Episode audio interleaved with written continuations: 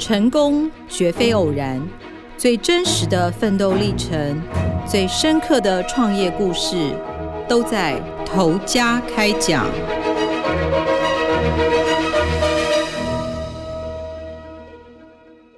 各位听众，大家好，欢迎收听由静好听与静周刊共同制作播出的节目《投家开讲》，我是静周刊财经人物组记者吕明杰。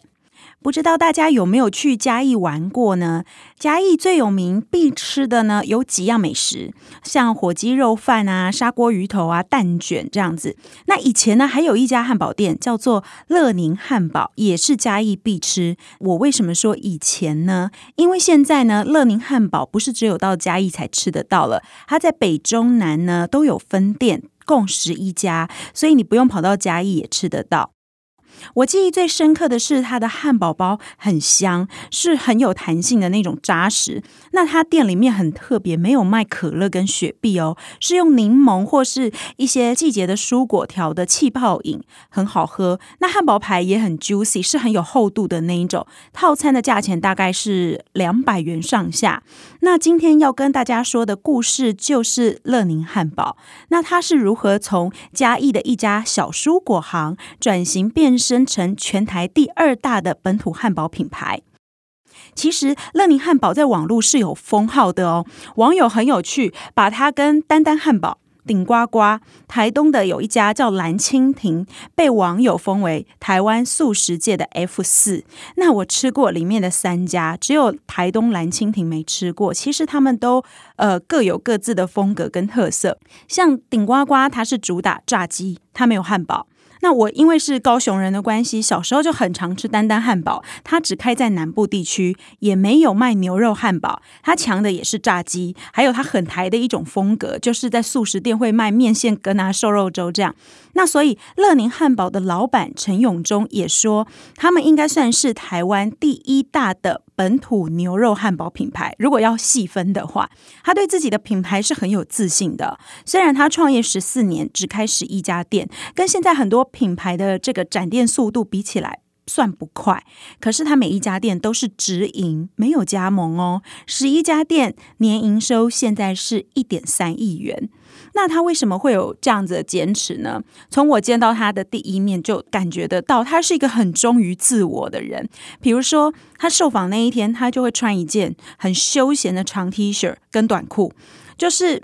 我很少在采访的时候会看到董事长啊或老板穿短裤出现的，然后他的店里面呢也随处都看得到说还会写“来乐宁记得穿短裤”几个大字，然后我就很好奇嘛，就问他说：“那为什么穿短裤就会有优惠啊？”就是他穿短裤可以升级餐点，例如中暑会变大暑，然后中杯饮料也可以升级大杯这样。然后他就说：“呃，因为他自己不喜欢穿长裤，他一年四季都是穿短裤，所以。”他欢迎他的呃伙伴啊，跟客人一起穿短裤，连他们的 logo 都是画一条短裤，不是汉堡哦。你说这个老板妙不妙？他不怕被当做是卖短裤的店。好，所以我要呼吁听众一下，如果你们要去吃，一定要穿短裤，因为真的会有优惠。那其实我采访的时候呢，他应该是第一个不是以西装套装这种或者是 Polo 衫出现的老板，他是很做自己的人，很难想象他在开汉堡店之前，居然是一位职业军人呢。其实陈永忠他从小是风云人物型的。他是万年班长，然后又是球队队长，都是领导型的，所以他从来就是都不用让父母担心的。那他是念辅大，毕业以后呢，就迁入了军旅职涯六年。为什么后来退出了？他很委婉、很含蓄的说，军中升迁都是需要呃累积资历，那他会觉得有点可惜。他一直强调说，哎，这样是没有对错的，只是适不适合自己而已。那因为他觉得他自己做事是属于不用让人伤脑筋。都可以做得蛮好的那一种，所以可能会觉得，哎，为什么升迁机会好像永远都轮不到他？那你从他讲话的方式就可以感觉到，他是一个处事很周到的人，就是不喜欢批评别人。那他只是觉得，呃，不甘心就只到这里而已，所以他想要人生有更好的发展。所以他从嗯海军上尉退役之后呢，心中就已经想要创业。那这时候要介绍他的太太出场了哈，虽然他太太全程都不在现场，也不接受访问，很神秘，但是他太太呢是有在公司负责营运管理的。那陈永忠退伍那一年是二零零七年，他三十岁。他的退伍金加储蓄大概一百多万元，他就跟太太商量说：“哦，那我们要创业做什么？”那因为他是念电子的，他就觉得说：“哎，他也没有办法开一家电子公司，因为他只有一百多万。”然后太太呢，因为是营养师。所以他就想说，诶，那他们可以朝那个营养均衡的方向去想，就决定要开蔬果行。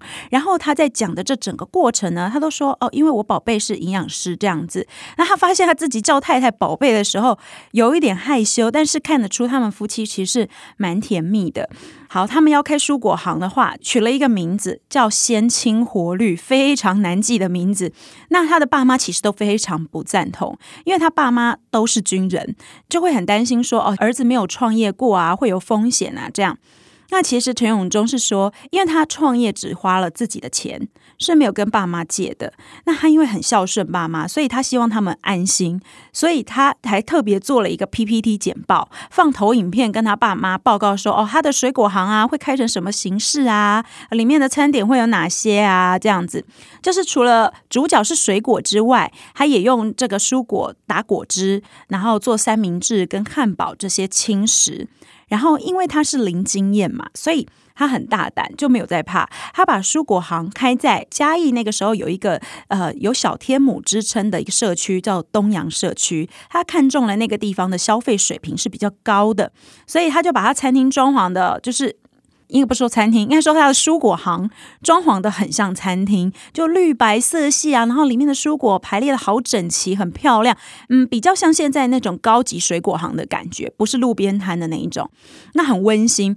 然后他就开玩笑说，他的蔬果行是叫好不叫座，因为很多客人经过啊，都说哦，好漂亮哦，然后就路过了，就不会走进去买，因为用看了就会觉得很贵啊。他就说，哎，其实。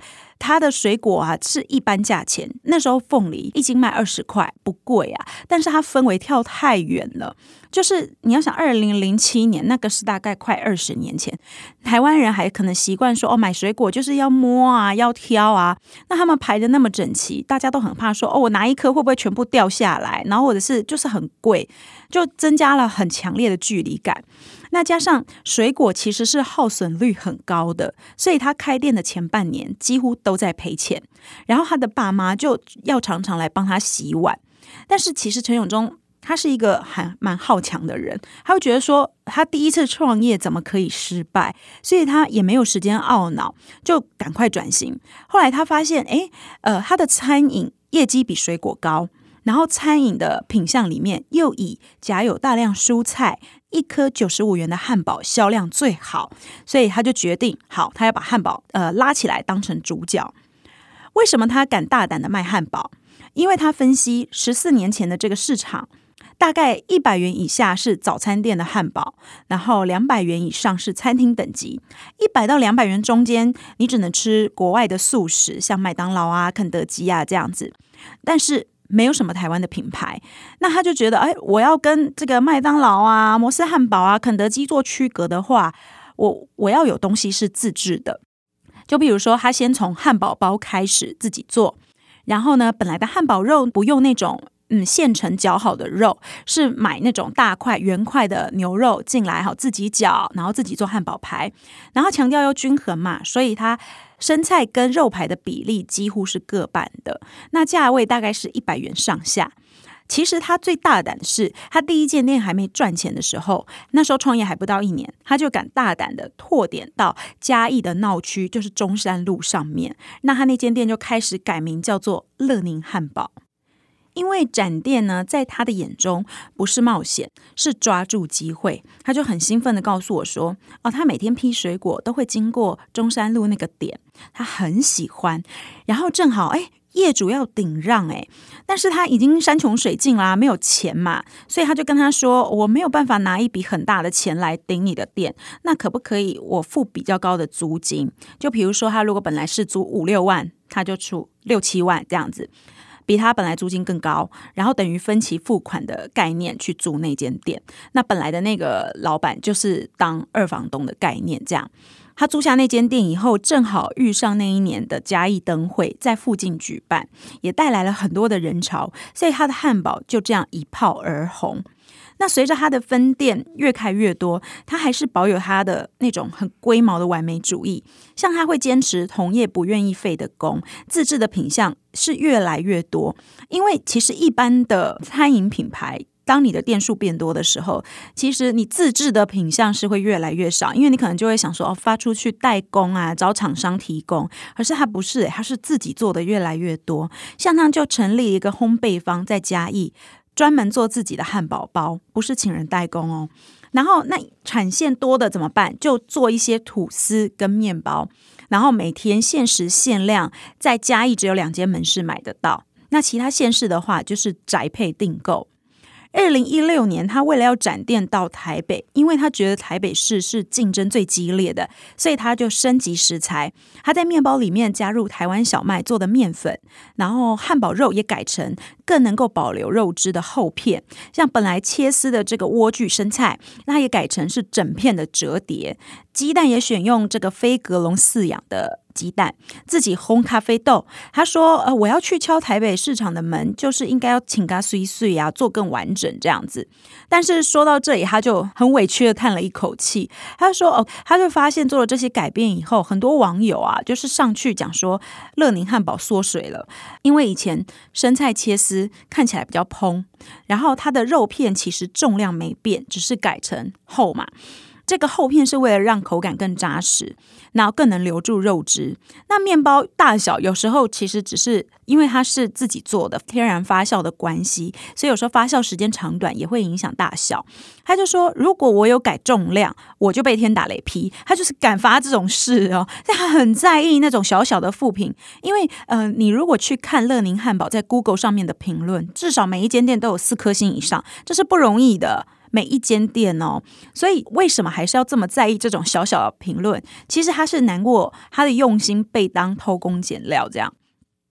那其实陈永忠他是把哈乐宁的汉堡餐饮形态定位在 fast casual，叫做快速慢食。其实这是一种嗯，介在素食。Fast food 跟休闲餐饮 casual dining 之间，那 casual dining 就是像 TGI Fridays 这一类的餐厅，它的定义就是快速出餐、放慢用餐，然后通常这类的餐厅会有葡萄酒，所以陈永忠就跟他太太呢，为了要提供葡萄酒，飞到意大利。亲自找酒庄，然后自己进葡萄酒来贩售，那价钱也会定在比较亲民的价钱，像是小瓶的三百七十五 ml 是三百八十五元这样。那他在汉堡店卖红酒跟白酒。是真的蛮酷的，大概是台湾第一人。但是这个概念其实在呃美国已经很流行了，所以他就被前台湾麦当劳总裁，人称素食界教父的李明源封他为台版的 Shake Shake。那 Shake Shake 呢，就是纽约的一家知名连锁汉堡店，已经卖到股票上市了，所以是很有名的。Shake Shake 的店里面也有卖红酒。那大家会不会很好奇说，乐宁为什么不开放加盟啊？其实他在十年前就有人想加盟他了，可是陈友忠就是不愿意答应，因为他就觉得，嗯，他的店呢是他用完美主义打拼出来的，所以他没有办法接受有任何变调失控的可能性。有一句话让我印象很深刻，他说：“我可能不是最完美、最优秀的那个，但一定是最努力、最用功的。”你就可以了解他的那种完美主义有多么的极致。然后他们家的汉堡一定要压扁吃，因为他觉得压扁吃才可以让肉汁、酱汁、气死全部混在一起，才是最完美的滋味。其实他是一个蛮优雅的人，他为了示范，他就压扁，然后不管那个肉汁流的满手是，就示范给我们看。可是他就只吃一口就没吃了。然后我就问他说：“怎么了？就是为什么不继续？”他就说：“呃，因为他在一六八断食，这样你就觉得说，我的天，他连减肥都这么的，就是坚持这样子，就想说，偶偶尔例外一下应该没有关系嘛。”就他就马上把汉堡放下来哦。然后，因为想拍他的办公室，觉得拍一下办公的画面嘛，他就一直拒绝说不要不要，这样很乱呐。然后后来因为拗不过我们嘛，我们就还是进去看。我就说我先看，真的你觉得不行，我们就不要拍。结果你进去看的时候，发现一点都不乱啊！你还以为走到什么成品的某一层楼这样子，里面都是木质的摆设，然后跟一些植栽，也是绿色系的，这样就很好看。还有一把吉他，我就开始严重怀疑说。他是不是害怕我们教他弹吉他给我们听，然后不想要弹得哩哩啦啦，所以才不让我们进去？你说他这样是不是完美主义？有时候我觉得你的事业能不能成功，其实是取决在于有没有办法在这一条路上，就是坚持做一个在别人眼里看起来是傻子的行为，这样子。好，感谢听众的收听。如果你有兴趣，想要更深入了解乐宁汉堡，可以上网搜寻“保证完美的系列完整报道”。也请持续锁定由静好听与静周刊共同制作的节目《头家开讲》。我们下次见。想听爱听，就在静好听。